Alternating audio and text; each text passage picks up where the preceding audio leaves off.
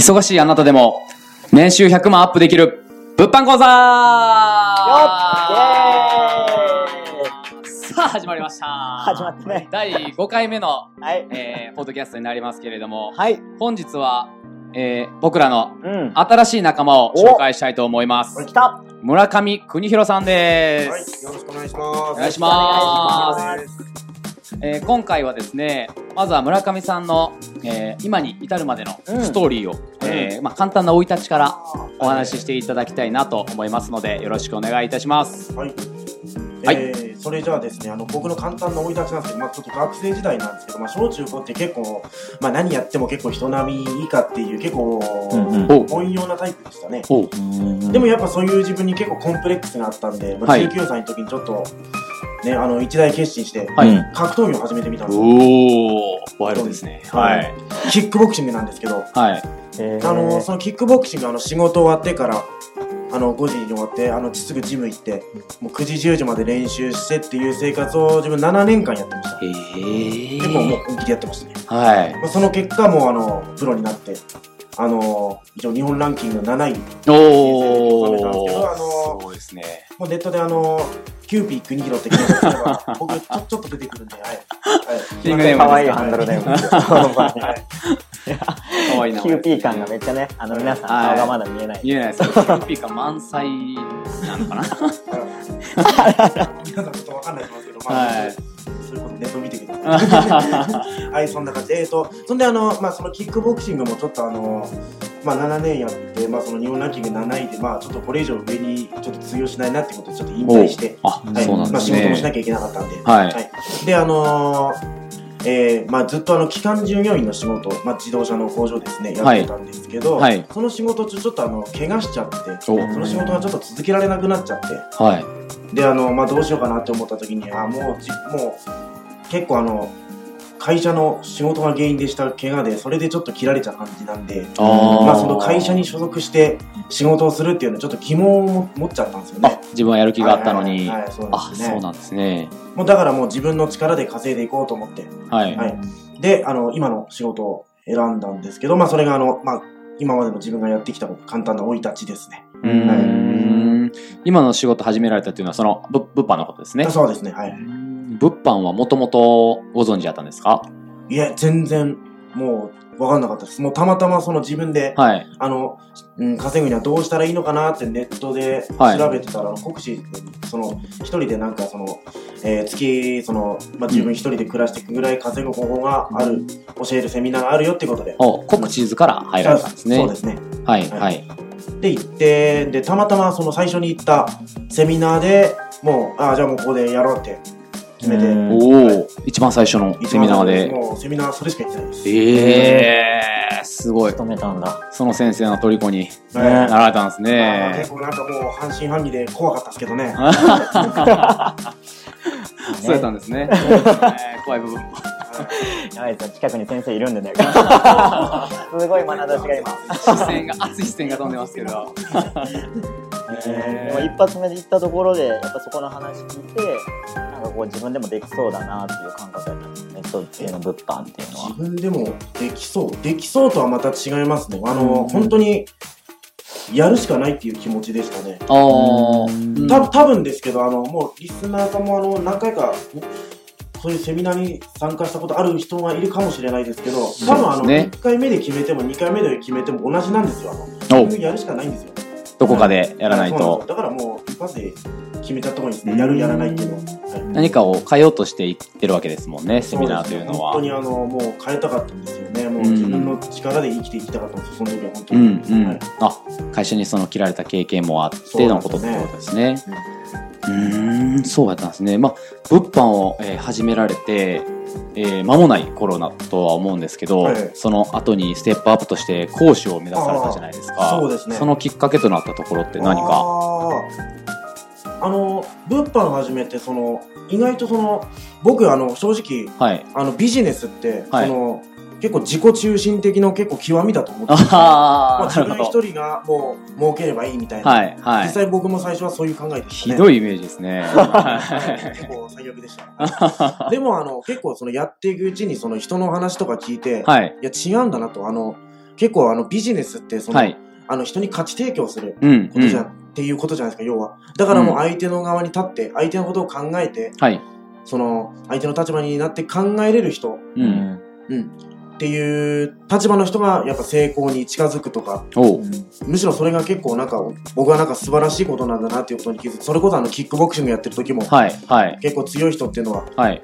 うん、あの、後輩の面倒もちゃんと見るし、ジム。の仕事もちゃんとやるしっていう、はいそういう人がいたんで、結構あの、そうなんですよ。キックボクシングやってる時とビジネス、これからやるビジネスが結構自分の中でリンクしたんですよ、あね。、そうなんですね。自分一人で強くなってる人もあまりいないってことなんですか、でも。結局僕もそれに気づいたんですあ、俺は一人で強くなったんじゃないと。はい。みんなに支えられて強くなったからビジネスでもきっとそうなんだろうって。もう人のこと誰かに支えて、はい。支えられて、僕も誰かを支えてっていう、そういうので多分高め合っていけるんだなと思って、僕はあの、あの、ビジネスで、その人に価値提供する、はい。提供者を目指すようになったんですよね。ああ。だからあのそうなんですね。講師をやって、その人にもう本当の意味で価値提供できるようにしようっていうふうにうん。考えるる。ようになりました。へーそれが講師を目指したきっかけですね。ああ、自分だけじゃなくて、他の人にも、はいまあみんなと一緒に頑張ろうという、はいはい。チーム的な考え方ですかね。はい、だからあの、そうなんですよ。僕あの、セミナーの、セミナーやった時にあの、講師の、その人にあの、はい。いや、こんなあの、稼ぎ、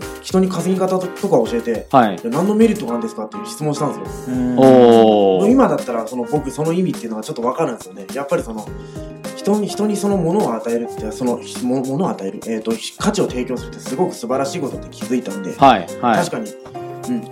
なんだったらあの、もう、教えた結果、僕よりも稼い稼いでくださいって感じですもんね。ああ、その先生よりも確かにってことですね。うーん。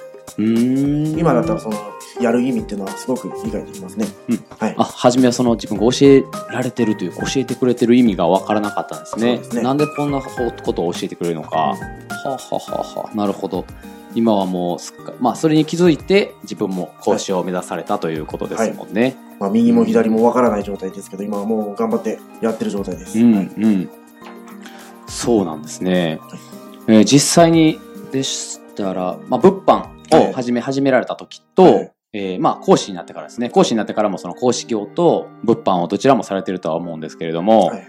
えー実際その、まあ実績というか、実際にまあ一人でやってる時と、はい。えーまあチームとして、えーやり始めた。結果、何か変わったことってあるんですか？目に見えて変わりましたね。目に見えて。やっぱりその、これ最初に言っときたいんですけど、はい。あの、もう自分のことしか、あの、考えれない人っていうのは。あんまり結果ついてこないと思います。出ても、すぐ限界が来ると思いますね。あーなんかその結構ねこれから始められる方もそうですしまあすでに始めてる方もいると思うんですけど、はいそのやっぱりその自分でビジネスをしていくって考えた時に周りをこう蹴落としてでも自分が行ってやろうっていう熱い気持ちも重要だと思うんですけどまあ、もちろんそれも大事だけどもやっぱそれには天井があるってことなんですかね。そうですね。あくまでそのビジネスってやっぱりその、それこそお客様に価値をまあ提供するっていうのがもう本当にあの、もう大元にあるじゃないですか。はいやっぱそこを忘れちゃって、あの、自分だけが儲かればいい、あの、他人を蹴落としてでもっていうのは、ちょっと僕は、まあ、それで成功している人もいるのかもしれないですけど、うんうん僕は違うなって思いますね。なるほど村上さんのやり方にはまあ合ってないなまあ、はい人それぞれやり方はあるけれども村上さんの、えー出した結果はそこからはできてないってことですね。実際あの僕の、僕が見てきたそのビジネスの成功者っていうのは、やっぱりその、はい、その辺は結構しっかりして、はい。し,、うん、しっかりしてる人が多いですね。僕のちょっと理想としてるところが、すもうすでにできてる。人人に価値を提供して、それを素晴らしいと思いながら、はい。真心からやってるっていう人が、人ばっかりなんで、僕も、あ、やっぱりこれで正解なんだって、もう本当に確信を持ってますね確かに自分たちの周りでそうやって自己中心的にやっていく人っていないですもんね。そうですね。だから、その、もうそれこそ、あの、今日あの、一緒にあの、やらせてもらってる、もう、えっ、と、藤森さん、ハルさんも、うん。うん、やっぱりその、相手の立場に立って考えてやってるっていうのはすごい伝わってくるんで、僕もそこはすごい見習うべきところだと思って、もうやってます。ちょっと恥ずかしいですけどね、こうやって正正面切って言われたら。ええもうバンバン行ってきますよ、僕も。そういえば今日はこっちのあれですね、質問者側というか、僕らの自己紹介してませんでしたね。どの声が。ああ、そうですね。どの声か。えっ、と、ね。僕、質問あれ中心的にやってるのが藤森ですね。はい。僕も、あ、そうですね、こっちに。僕は、あの、ハルトです。前回のね、お話聞いてたらこの二人は分かってる人もいるかもしれないです。けど。ねあの、これからも覚えていただきたいなと思いますけれども、はい。よろしくお願いします。間で挟んじゃいましたけどもそうですね。では、ここからは、えー村上さんが、えー実際に、えー物販を始めてからの、えー実績。を、えーまあ、話せる範囲ではいお話ししていきたいなと思います。一応僕、あの、えー、そうですね、転売の仕事をしてるんですけど、はい。まあ、それであの、えーまあ、初月、結構中途半端に始めたんですけど、3月の、まあ、20日ぐらいから、はい。えーあまあ、10日間しかなかったんですけど、まあ、そのはい10日で一応あの、うん、て転売だけで、まあ、6万。おお。10日で6万。はい。その、その次の4月か。はい。4月あ、まあ、今月ですね。今月がもう、あの、最初の10日で10万。おおすごい。まだ、まだまだの伸びてますね。まだまだ結構もう、これ、月30ペースで、今、売ってますね。月30。はい。お切っていただきたいですね、まだ。もう、もう、バンバン。